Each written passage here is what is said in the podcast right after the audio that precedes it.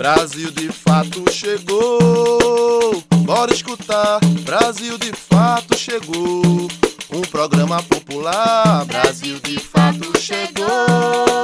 Bora escutar, Brasil de fato chegou. Um programa popular, pra quem é trabalhadora, pra quem é trabalhador, ele traz informação não é manipulador. Pra quem é trabalhadora, quem é trabalhador, ele traz informação, não é manipulador. Olá, você está ouvindo o programa Brasil de Fato Bahia. Eu sou Gabriela Amorim e na próxima hora vou trazer para você notícias em uma versão popular da Bahia, do Brasil e do mundo.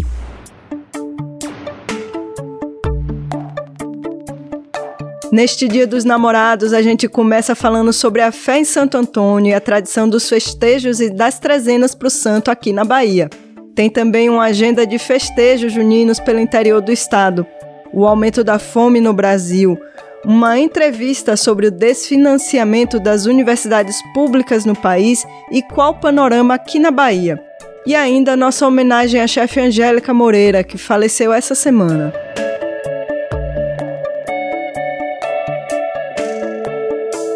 Santo Antônio é o primeiro santo da tríade junina, muito amado e homenageado na Bahia.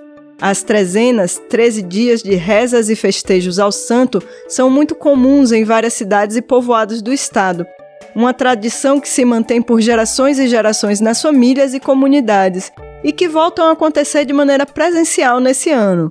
Se milagres desejais, recorrei a Santo Antônio, diz um trecho do responsório, parte da reza de Santo Antônio, santo português conhecido por ser milagreiro, casamenteiro e protetor dos enfermos e pobres, que é homenageado no mês de junho, com noites de orações para pedidos e agradecimentos, do dia 1 ao dia 13 data em que teria falecido em Pádua, Portugal. A tradição das orações a Santo Antônio teve origem na Itália no século XVII, quando uma senhora recorreu ao santo e teve a graça alcançada. A partir de então, outras pessoas rezaram diante da imagem e, com isso, graças, milagres e devoção se espalharam. Na Bahia, as homenagens a Santo Antônio fazem parte dos festejos juninos, junto com as celebrações a São João e a São Pedro, e trazem a memória do munguzá, servido após as rezas, do pão de Santo Antônio para colocar na farinheira, entre outras comidas típicas. Marinalva Santana, professora aposentada de 79 anos, conta que começou a rezar para Santo Antônio ainda criança, aos 7 anos de idade. Não rezei por alcançar nenhuma graça. Comecei assim, por ver rezando. Pegava o material da reza, os papéis que as pessoas tiravam do altar, levava para minha casa e rezava. Quando fiquei adolescente, que já tinha meu dinheirinho, já comprava materiais e rezava na minha casa. As trezenas de Santo Antônio. Já a pedagoga Vilma Souza, de 58 anos, explica que desde pequena ela e os irmãos acompanhavam sua avó rezando.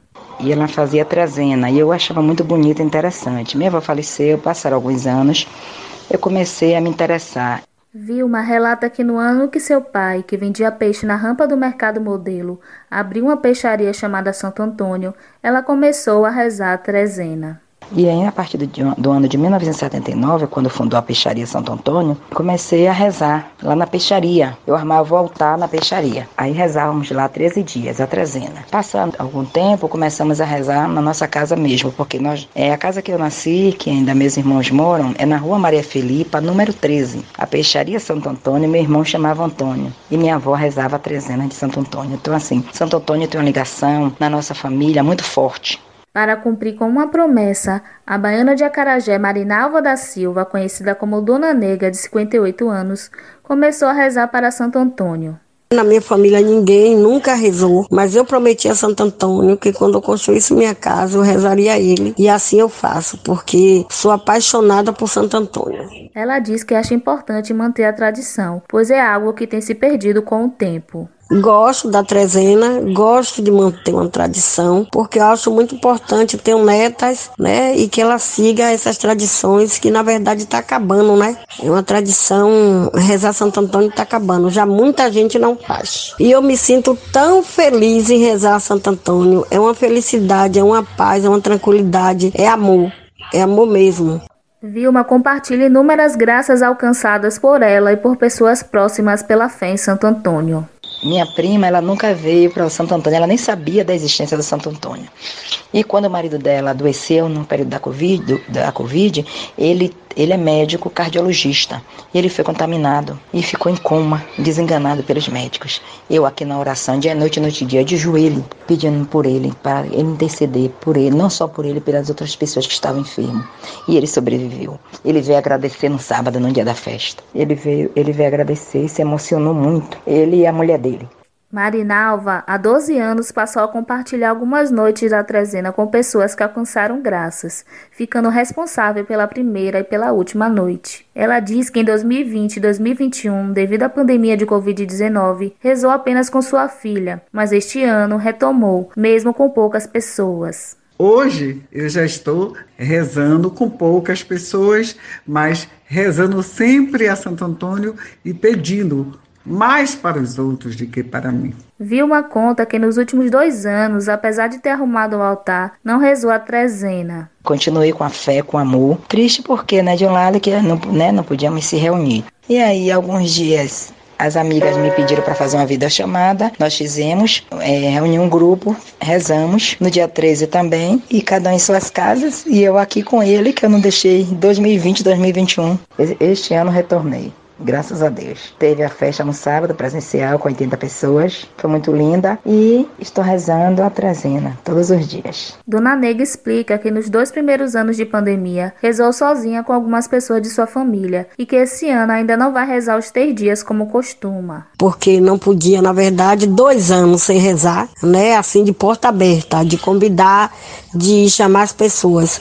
Rezava só a família, não deixei de rezar. Esse ano Ainda vou rezar, mas só vou rezar uma noite, por conta que eu tenho outros compromissos e eu gosto de rezar 11, 12 e 13. E finaliza. Santo Antônio na minha vida, ele é tudo. Santo Antônio, ele é vivo, ele é presente. E viva Santo Antônio! De Salvador para o Brasil de Fato Bahia, Jamília Araújo. Seria de mim, meu Deus, seria de mim, meu Deus, sem a fé em Antônio? A luz desceu do céu, clareando o encanto, a espada espelhada em Deus, viva, meu santo. Que seria de mim, meu Deus, sem a fé em Antônio? Que seria de mim, meu Deus, sem a fé em Antônio?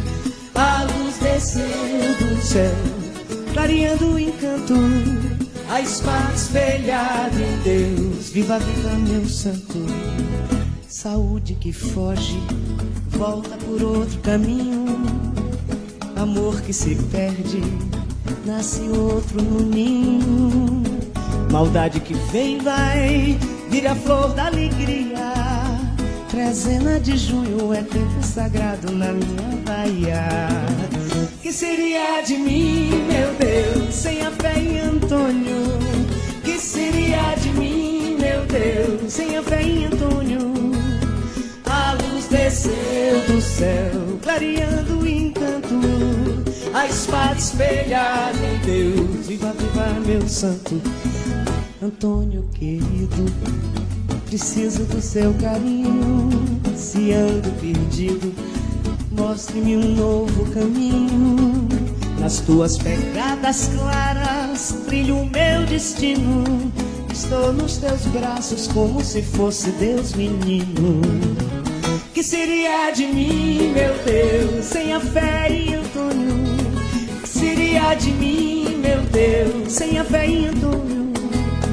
A luz desceu do céu, clareando a espada espelhada em Deus. Viva, viva, meu santo, que seria de mim, meu Deus? E para seguir no tema, a gente ouviu agora Santo Antônio, na voz da grande Maria Betânia. Entrevista Brasil de Fato.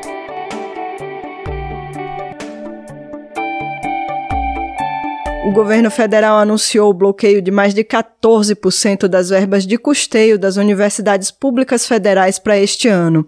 Esse bloqueio se soma à ameaça de aprovação de uma PEC que autoriza a cobrança de mensalidades em universidades públicas e também a diminuição do orçamento das instituições de ensino superior que vem acontecendo nos últimos anos. A vice-presidente do Sindicato dos Professores Universitários da Bahia, Ana Lúcia Góes, explica que esses cortes e bloqueios têm colocado em risco as atividades dessas instituições e a permanência dos estudantes nas universidades. Bom dia, professora. Muito obrigada por ter aceitado esse nosso convite. Explica para a gente o que é que significa esse bloqueio do orçamento das universidades federais e qual o impacto disso para as universidades baianas.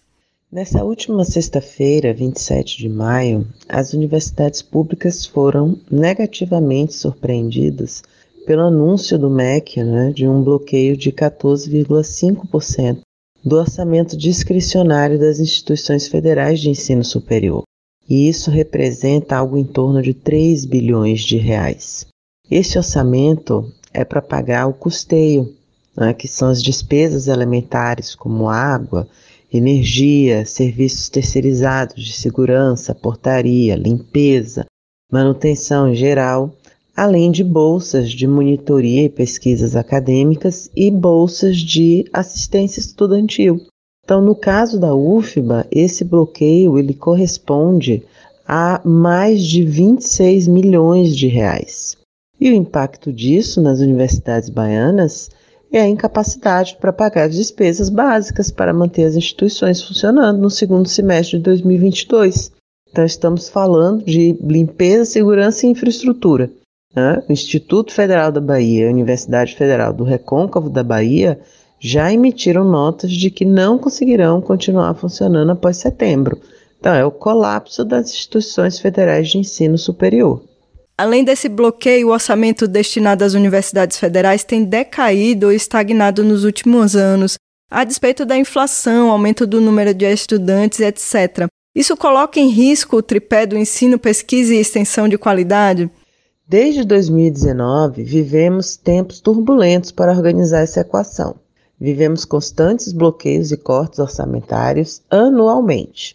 Só para você ter uma ideia, em abril de 2019, houve um anúncio de bloqueio de 30% para três universidades federais, a UFBA inclusa. Em 2020, a UFBA teve uma redução de 5% para as verbas de custeio se comparando com o orçamento de 2017. Em 2021, houve corte de 18% no orçamento da UFBA. Em termos reais, em 2022, a UFBA voltou a ter o orçamento de 2010. O Plano Nacional de Educação incentivou a expansão das instituições federais de ensino superior ao longo dos últimos anos, e isso fez aumentar a entrada de estudantes, aumentou a, o concurso docente, aumentou o concurso para técnico, aumentou a oferta, a oferta de cursos, mas esse investimento não está sendo acompanhado pelo aumento de orçamento. Ou seja, as instituições federais de ensino superior têm mais despesas e menos receitas. As universidades públicas estão intencionalmente sendo sucateadas por um projeto de Brasil que deseja manter as desigualdades, deseja manter a educação na elite, manter um falso ideal de meritocracia e de oportunidades para todas e todos. E respondendo à segunda parte da tua pergunta, para além de colocar em risco o tripé ensino, pesquisa e extensão, coloca em risco a própria universidade e o fim a que se destina, que é ser um lugar de produção de conhecimento, de fomento cultural e de crescimento social.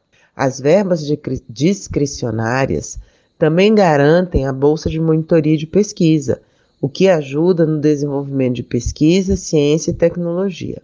Nós não podemos esquecer jamais do papel das universidades e institutos públicos brasileiros no combate à pandemia de coronavírus, na busca incessante para entender a genética, o comportamento desse vírus, produzir vacinas, desenvolver engenharia reversa para manutenção e reutilização de aparelhos de ventilação mecânica e de insumos, como a própria fabricação de face shield. As universidades públicas e institutos federais produzem 90% da ciência do país. Os cortes orçamentários em geral imobilizam a atuação das instituições federais de ensino superior nos pontos de transformação sociocultural econômica. Muitas atividades de extensão acontecem em locais distantes da cidade, junto à população vulnerável, como a população indígena, quilombola, população ribeirinha, periférica, em situação de encarceramento e privação de liberdade. Essas práticas envolvem deslocamentos de pessoas e, claro, verba para atuação local. Tudo isso se perde com os cortes dessas verbas. Muitos estudantes também dependem dos auxílios permanência e bolsas para conseguir concluir os estudos no ensino superior. Esses orçamentos também foram afetados? Com certeza. O maior impacto desses cortes é em relação aos estudantes socioeconomicamente vulneráveis, pois essa verba também era direcionada para bolsas de programas de assistência estudantil para moradia, alimentação e transporte, como o programa Permanecer, por exemplo. E são esses programas que fazem com que muitos jovens permaneçam estudando. E vou lhe dizer mais: nós já observamos os efeitos dessa ação governamental nas IFES. Esses constantes bloqueios e constantes cortes já estão afetando as matrículas nas universidades federais. Houve uma queda de 60% de matrículas no SISU entre 2015 e 2021 a taxa de desemprego geral, a inflação afastam os estudantes do sonho de um futuro de Brasil mais justo e igual. O aumento na taxa de inscrição do Enem volta a elitizar a universidade. Para aqueles que resistem, a perda dos auxílios obriga o estudante a deixar de estudar e buscar o sonho de mudar de vida para trabalhar, para ajudar a família e para colocar comida no prato em casa. A universidade não tem como concorrer com essa situação quando a taxa de desemprego está enorme, a inflação sobe a cada mês e a economia está destruída.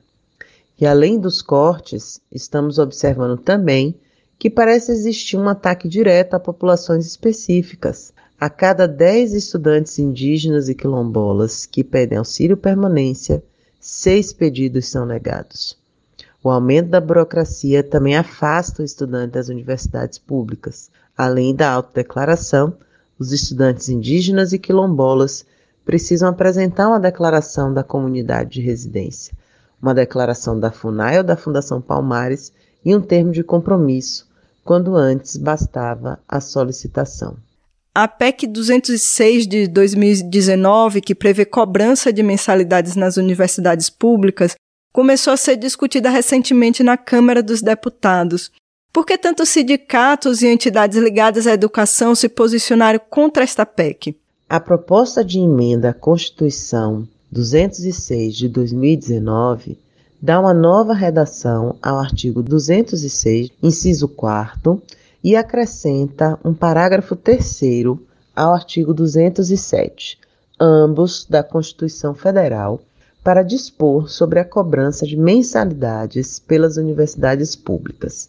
E essa PEC já traz em si dois equívocos importantes. O primeiro, quando fere a garantia de acesso gratuito e universal ao ensino superior, que a Carta Magna da Constituinte de 1988 afirma como princípio. O segundo, ao desconsiderar que hoje a universidade está ocupada por uma boa parcela de pessoas com menor nível socioeconômico, graças às políticas e programas de cotas e de bolsas de assistência estudantil, mesmo que estas ainda estejam sob ataque. Aliás, posso até fazer um parênteses dizer que acredito que é exatamente por isso que esses programas estão sob ataque. E segundo a Andifes, em 2019, com a ampliação do número de universidades, cursos e matrículas, o que facilitou né, o acesso das pessoas às instituições federais, em torno de 86% das matrículas são de estudantes com renda familiar per capita abaixo de três salários mínimos, e em torno de 4,5% dos estudantes estão na faixa de renda familiar acima de cinco salários. A PEC 206 não é viável por diversos motivos. O desejo da base governista é de aprovar a PEC 206 e só depois criar o ponto de corte da renda. E só será definido pelo Poder Executivo sem detalhe de como será esse controle.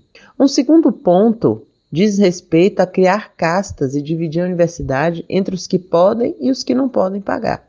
Isso está na contramão de tudo que pensamos sobre o projeto de universidade coletiva, integrada, diversa, inclusiva, plural, em que as diferenças possam ser respeitadas em um espaço que acolhe e transforma. Terceiro, não existe um estudo que fundamente que o pagamento de mensalidades por aqueles mais ricos será a solução do orçamento das instituições federais de ensino superior o que inevitavelmente pode levar ao subfinanciamento. Essa PEC 206 já começa fadada ao fim. Nós não a deixaremos passar. Professora, pode-se fazer uma previsão do que todo esse desfinanciamento vai acarretar no futuro da educação e da ciência do país? O que posso dizer é que o que temos vivido desde 2017 é a tentativa de transformar o Estado mínimo de direito, saúde e bem-estar com a retirada gradativa de direitos duramente conquistados desde 1988. Perdemos a batalha para as reformas trabalhista e previdenciária e, como consequência, o trabalhador vai morrer trabalhando em condições cada vez mais precárias. Tiramos a reforma administrativa da pauta, mas sempre existe a ameaça de retorno. Para educação e ciência, bloqueio e cortes em todas as áreas de transformação do projeto de educação e de país democrático e popular que tanto almejamos. O governo nos asfixia, nos estrangula com cada canetada dada. O que se quer é manter a educação para quem já tem. A ciência também tem sofrido cortes orçamentários e, como consequência direta, o Brasil vive um momento de fuga de cérebros e de esvaziamento da sua produção científica, o que nos leva fatalmente à diminuição de desenvolvimento nacional. Temos menos de 1% do PIB investido em ciência e tecnologia. País que não produz ciência vira consumidor desta. E é isso que está acontecendo com o Brasil. Estamos voltando ao Brasil colônia. Vendemos nossa matéria-prima barata e compramos os produtos transformados e que poderíamos nós mesmos produzir muito mais caros. O projeto de Brasil desse governo não representa o projeto de Brasil que o povo almeja e cabe a nós ocupar as universidades, institutos instituições federais e resistir, e depois reconstruir esse país para que ele possa voltar a crescer, tendo como base a educação em massa, principalmente para as pessoas socioeconomicamente vulneráveis, a reparação social e o desenvolvimento tecnológico.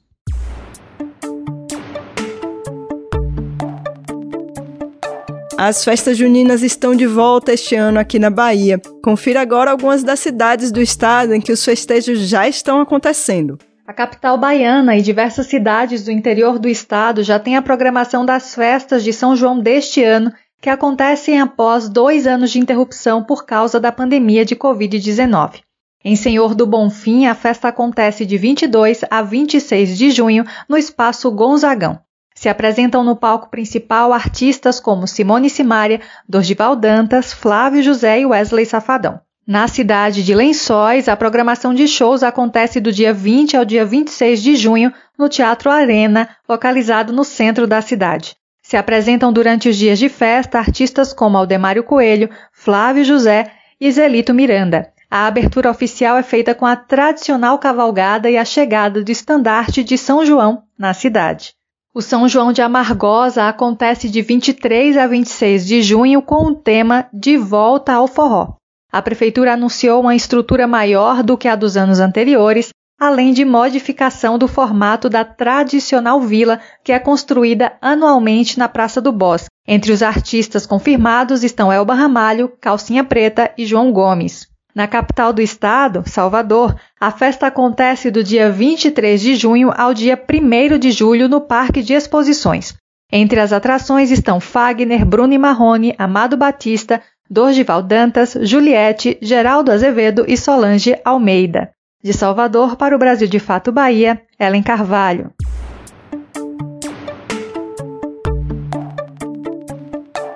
Em um ano, o número de pessoas com fome no Brasil passou de 19 para 33 milhões.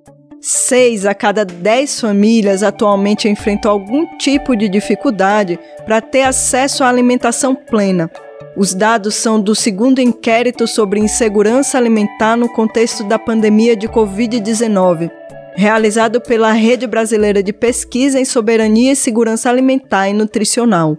Você sabe que a maré não está moleza, não. E quem não fica dormindo de toca já sabe da situação. Eu sei que dói no coração falar do jeito que falei, dizer que o pior aconteceu.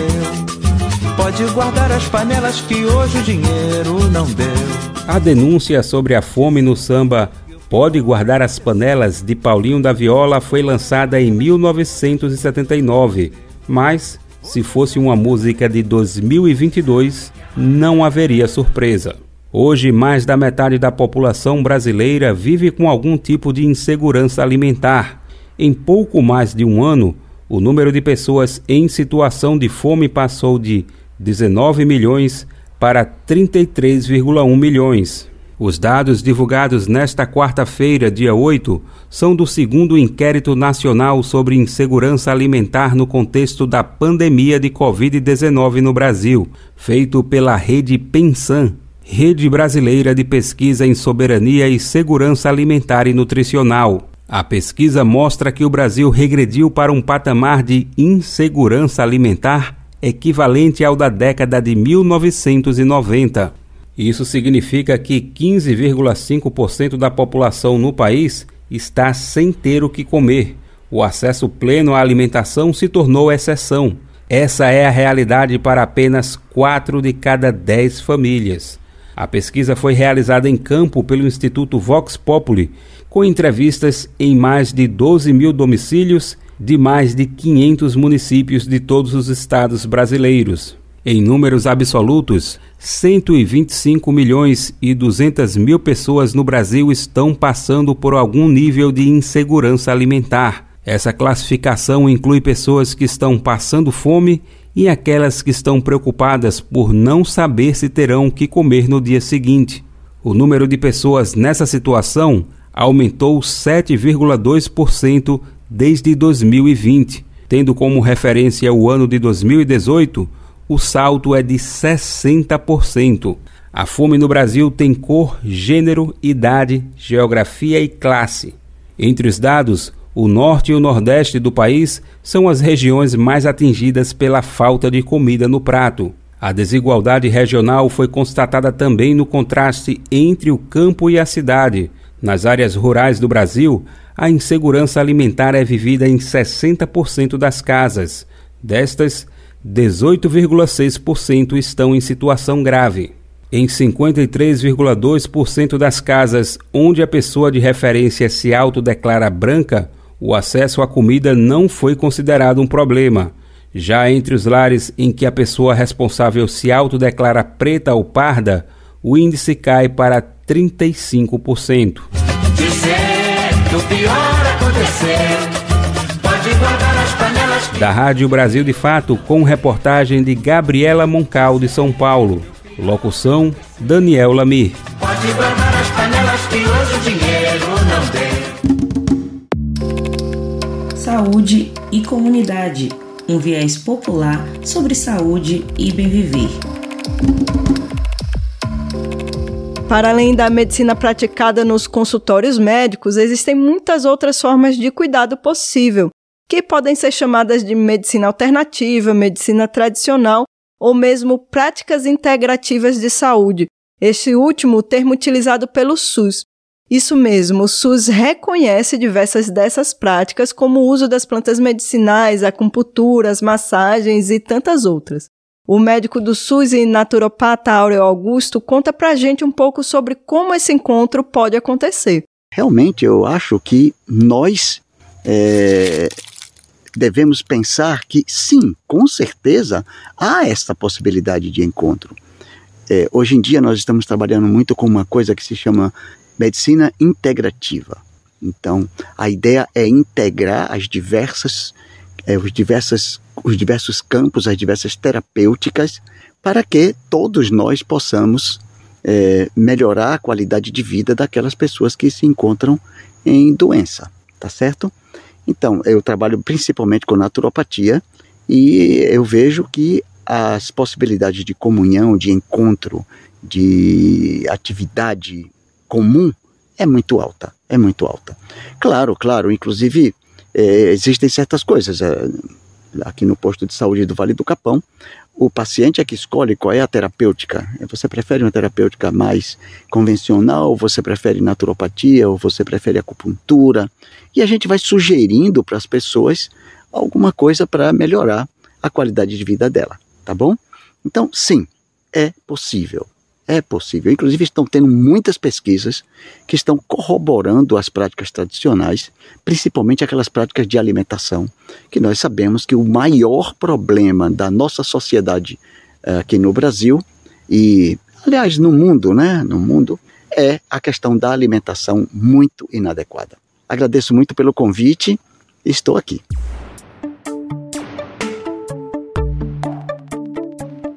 Vestibular 2022.2 da UNEB segue com inscrições abertas até o dia 16 de junho. Ao todo, estão sendo oferecidas 3.041 vagas para cursos de graduação presencial e à distância. As inscrições devem ser realizadas pelo site do Vestibular UNEB 2022.2. A taxa custa 100 reais. As provas vão acontecer no dia 31 de julho e 1 de agosto. A Superintendência da Previdência do Estado da Bahia convoca mais de 11 mil aposentados e pensionistas para realizar prova de vida no mês de junho. O órgão também definiu o prazo de 10 de junho para que os convocados nos últimos dois meses possam fazer o procedimento sem correr o risco de ter o benefício cortado. Este ano, estão sendo oferecidas três modalidades de realização da prova de vida: por aplicativo, presencialmente nos postos da Rede Saque e por vídeo atendimento. Segue até este domingo, dia 12, a Jecana do Capim na zona rural de Petrolina. O evento, que começou na última sexta-feira, dia 10, faz parte da programação do ciclo junino petrolinense e é considerado patrimônio cultural e material de Pernambuco. São três dias de festa com missa, quermesses e shows. De Salvador para o Brasil de Fato Bahia, Ellen Carvalho.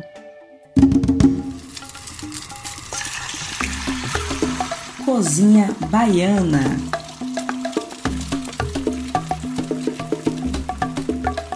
No último dia 5 de junho, ancestralizou a chefe pesquisadora Angélica Moreira, idealizadora do projeto AG1 da Diáspora, Cozinha de Resistência, em meio à pandemia, ela lançou livros sobre a etnogastronomia baiana, Memórias da Cozinha Ancestral, em que narra lembranças da infância, afetos e receitas de família. Em fevereiro, Angélica participou aqui do nosso Cozinha Baiana, nos ensinando a fazer um arroz de alçá, prato da diáspora na Bahia, que carrega muitas memórias de resistência. Em memória dessa querida mestra, a gente escuta de novo essa receita e essa história. Tem um prato que eu gosto muito de fazer, que eu faço bastante, que é o arroz de alçar. Né? Os alçais eram negros islamizados, no tempo que eram os escravizados. Eram negros que já chegaram aqui com profissões, né? Orive, sapateiro, alfaiate, pedreiro e várias outras profissões. E este prato arroz de alçar, que é um prato que leva arroz, é claro. o arroz é arroz de coco, bem papado, com açúcar um pouco adocicado Aí vem uma carne seca frita, certo? No entorno. Depois vem as cebolas também esbranquiçadas. E em cima deste prato do arroz de alçar vem um camarão né, fresco. Pode ser seco também, né? Eu faço geralmente com camarão fresco, tipo uma muqueca, né? Os alçares geralmente eles não comiam azeite, né? Que eles eram islâmicos, liam o Alcorão, né? Cultuava a religião islâmica então não eram pessoas que comiam azeite. Mas com esse toque baiano né, que nós temos, o prato terminou virando, botando essa, esse azeite em cima. É um prato muito delicioso, assim, cheio de história, sabor, beleza, né? esteticamente é um prato lindíssimo, né? Ficou fora um prato lindíssimo. É um prato que Manuel Quirino cita nos livros dele. É um prato que Ana Maria Gonçalves, né? E um defeito de cor traz também, né? Esse prato. É um prato das mulheres ganhadeiras, né? Do século XIX, que a professora Cecília Soares fala no livro dela. Então é um prato cheio de histórias, memórias, axé, pertencimento. Então eu acho que o arroz de alçá é esse prato que traduz bem essa essa diáspora, né? Assim, essa comida diaspórica, essa comida também de memória, né? Essa comida de afeto e uma comida de resistência.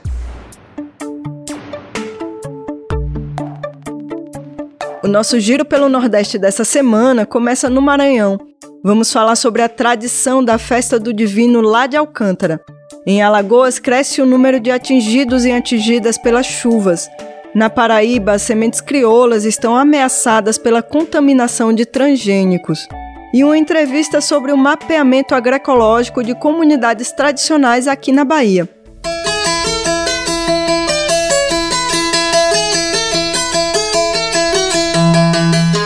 Você está ouvindo o quadro Nordeste em 20 Minutos.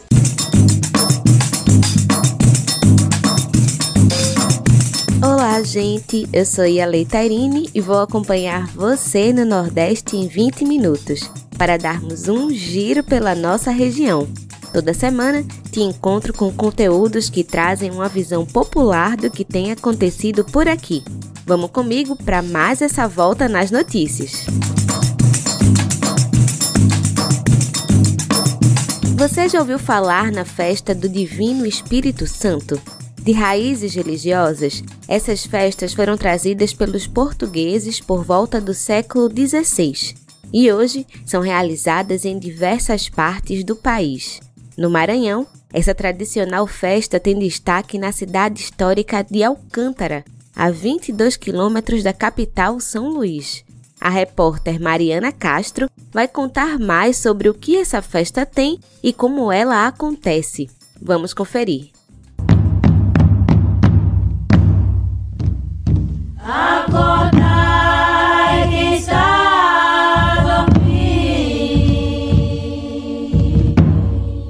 De raízes religiosas, as festas do Divino Espírito Santo foram trazidas pelos portugueses por volta do século XVI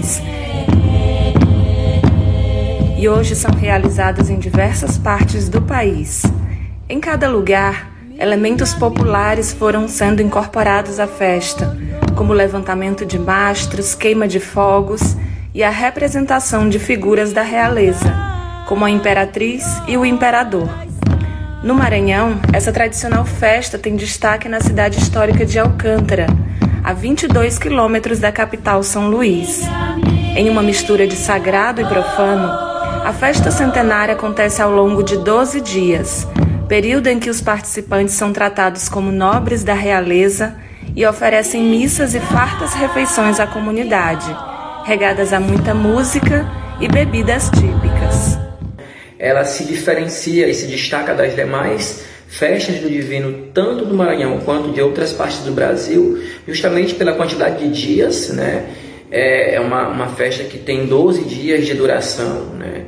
E durante todos esses 12 dias acontecem é, rituais, celebrações, folias, que é uma festa totalmente católica. Esse é um outro aspecto que a faz se diferenciar das demais festas, porque, por exemplo, aqui no Maranhão existem várias outras festas do Divino em outras cidades, porém, geralmente elas são é, realizadas em terreiros de matrizes africanas, de religião de matrizes africanas.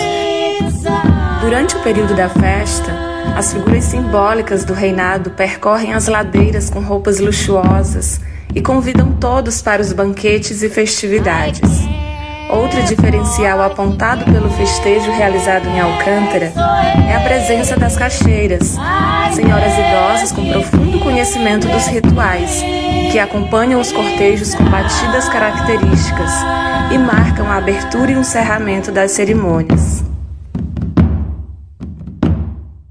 Então, durante esses 12 dias, reina uma imperatriz ou um imperador, né, que são pessoas da comunidade que são escolhidos para esse reinado, e essas pessoas elas escolhem adolescentes que vão representá-los, que são vestidos de príncipe de princesas. É, escolhido um grupo de festeiros que são chamados mordomos, né? além da imperatriz ou do imperador, tem um mordomo régio, que é uma espécie de vice. Né? Cada festeiro dispõe de uma casa que recebe toda a comunidade durante os 12 dias de festa, onde é servido doces, chocolates, licores, comida, tudo gratuito para a população e para os visitantes, no sentido de partilhar o Divino Espírito Santo. A festa do Divino de Alcântara acontece todos os anos, na quinta-feira de Ascensão ao Senhor até o domingo de Pentecostes quando os postos da realeza são entregues aos novos festeiros.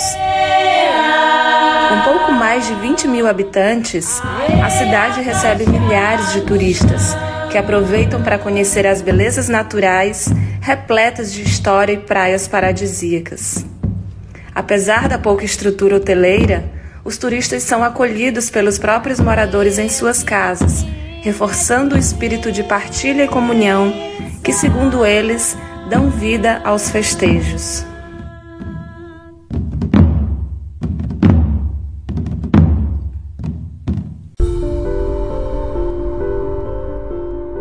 Vocês devem ter visto nos noticiários as chuvas que atingiram Pernambuco nos últimos dias, né?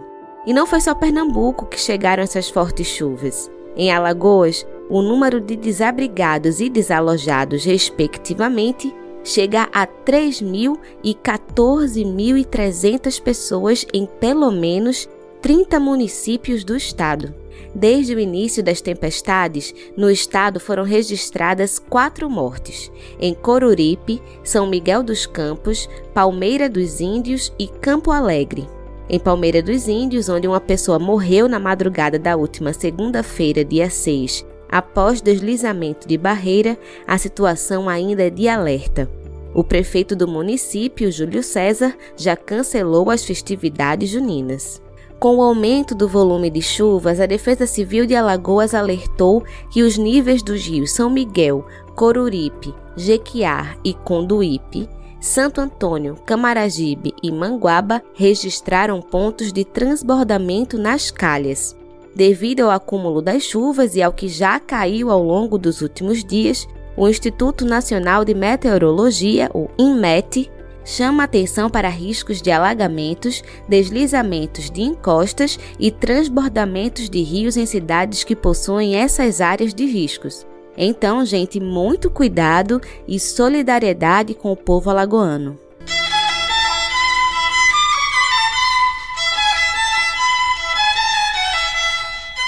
O polo da Borborema, no agreste paraibano, é conhecido pelo resgate e preservação das sementes crioulas. Mas desde que o governo da Paraíba iniciou o Programa Estadual de Sementes Certificadas em 2020, as sementes crioulas sofreram ameaça de apagamento. E entenda os motivos na reportagem de Rodolfo Rodrigo.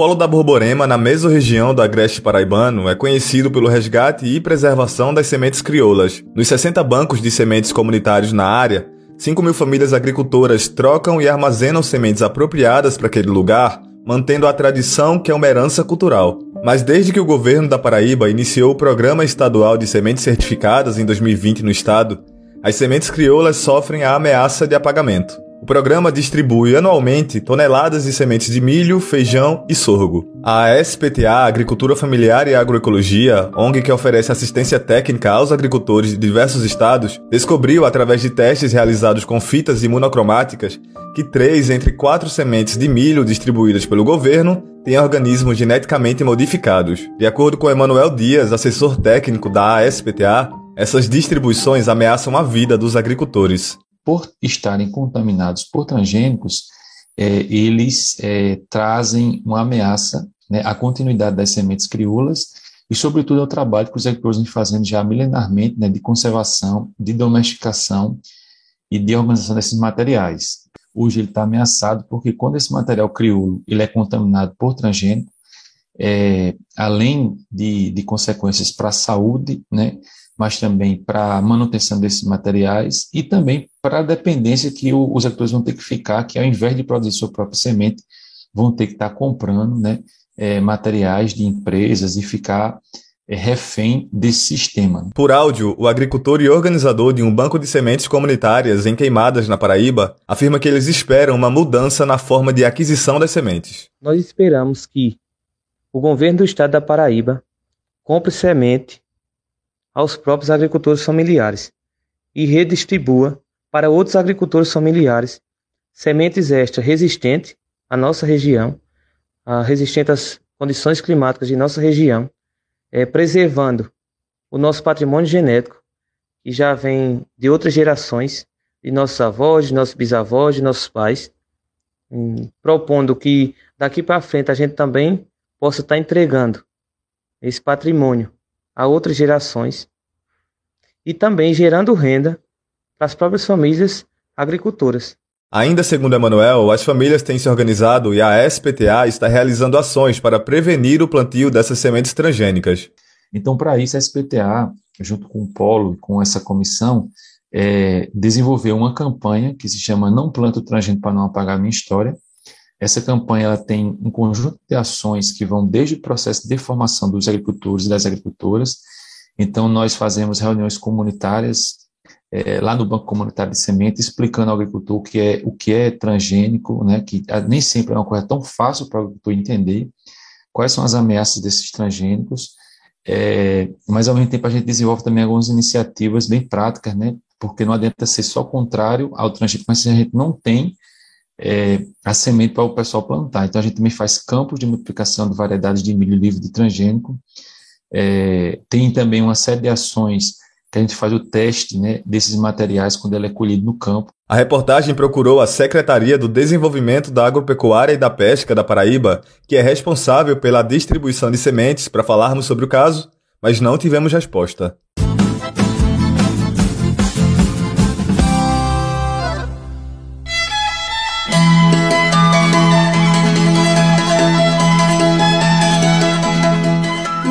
Populares de hoje, vamos conhecer a experiência do mapeamento agroecológico de comunidades tradicionais da Bahia. Quem conversa com Júlia Vasconcelos é Diego Lima Verde, que integra a rede territorial de agroecologia do Sertão do São Francisco Baiano e Pernambucano. Vamos conferir.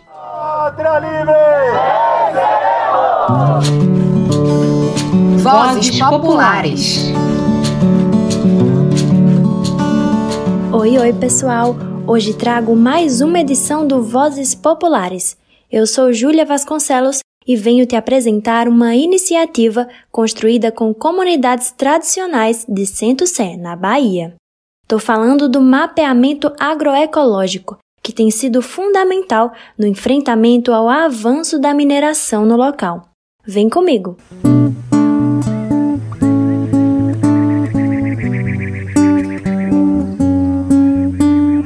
bem conhecida a impactante história de como a construção da hidrelétrica de Sobradinho retirou à força mais de 70 mil pessoas de suas terras na década de 70. Após esse episódio, na região de Centro Sé, no norte da Bahia, povos ribeirinhos se reinventaram próximos a uma nova margem, a do Lago de Sobradinho. São 11 comunidades remanescentes e dois assentamentos que se intitulam Comunidades Tradicionais da Borda do Lago. Hoje, todas elas estão ameaçadas pela chegada da Tombador Iron Mineração, mineradora que se instalou no local sem consulta e que tem representado uma ameaça ao modo de vida desses povos. As comunidades dizem vida sim, mineradora não, por isso, como uma ferramenta de luta, foi pensado um mapeamento agroecológico que sistematiza informações importantes e que ajudam na defesa do território. Quem explica melhor é Diego Lima Verde. Ele é integrante do Núcleo de Pesquisas e Estudos Sertão Agroecológico da Universidade Federal do Vale do São Francisco, que por sua vez integra a Rede Territorial de Agroecologia do Sertão do São Francisco Baiano e Pernambucano. Esse é um dos mapeamentos que, que a gente vem desenvolvendo em comunidades tradicionais. Esse foi de urgência, então foi um material que a gente teve que elaborar para que se criasse estratégias rapidamente. A gente fez um levantamento é, sobre a produtividade da, da região, mas quando a gente trata de agroecologia, a gente tem que entender que a agroecologia vai além de uma produção sustentável, né? Porque para se fazer produção é, agrícola, tem que se ter terra, né? Tem que ter o direito à terra, o direito de permanecer na terra. Então, existe também essa questão relacionada com o território. Não se faz agroecologia sem se falar da terra. Esse mapeamento específico surgiu de uma demanda da Comissão Pastoral da Terra, a CPT, e da Comissão Todos pela Vida, criada pelas comunidades da região. No dia 4 de junho, aconteceu o lançamento do documento e um debate com os resultados da pesquisa.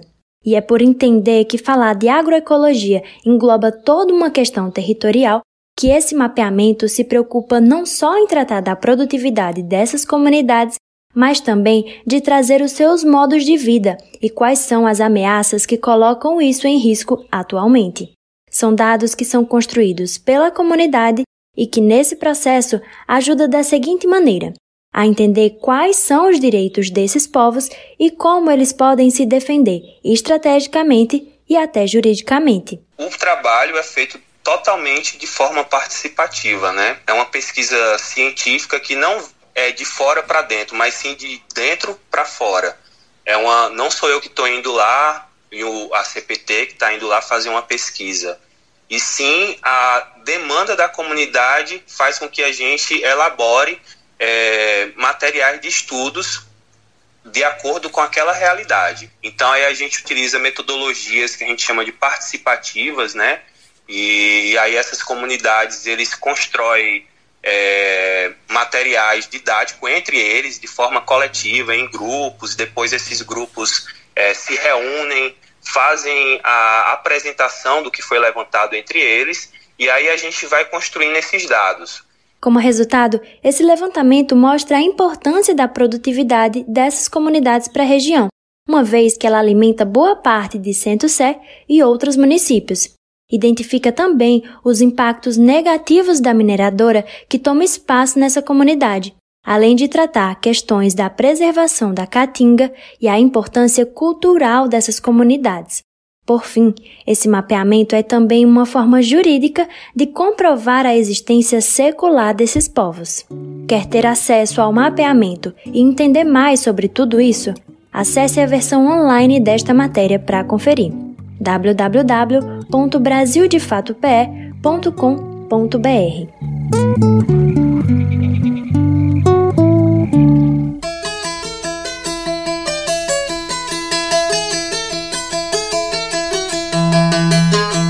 Por hoje é só. O Nordeste em 20 minutos vai ficando por aqui, mas nós temos um encontro marcado na próxima semana. Tchau!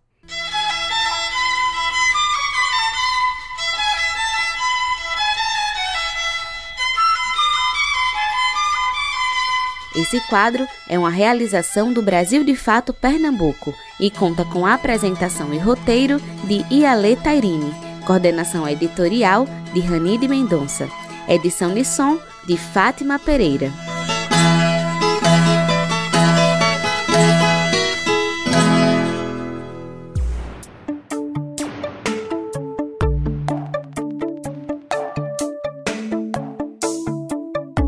Por hoje ficamos por aqui. Se você quiser entrar em contato conosco, enviar suas sugestões, manda uma mensagem para o WhatsApp 75998439485.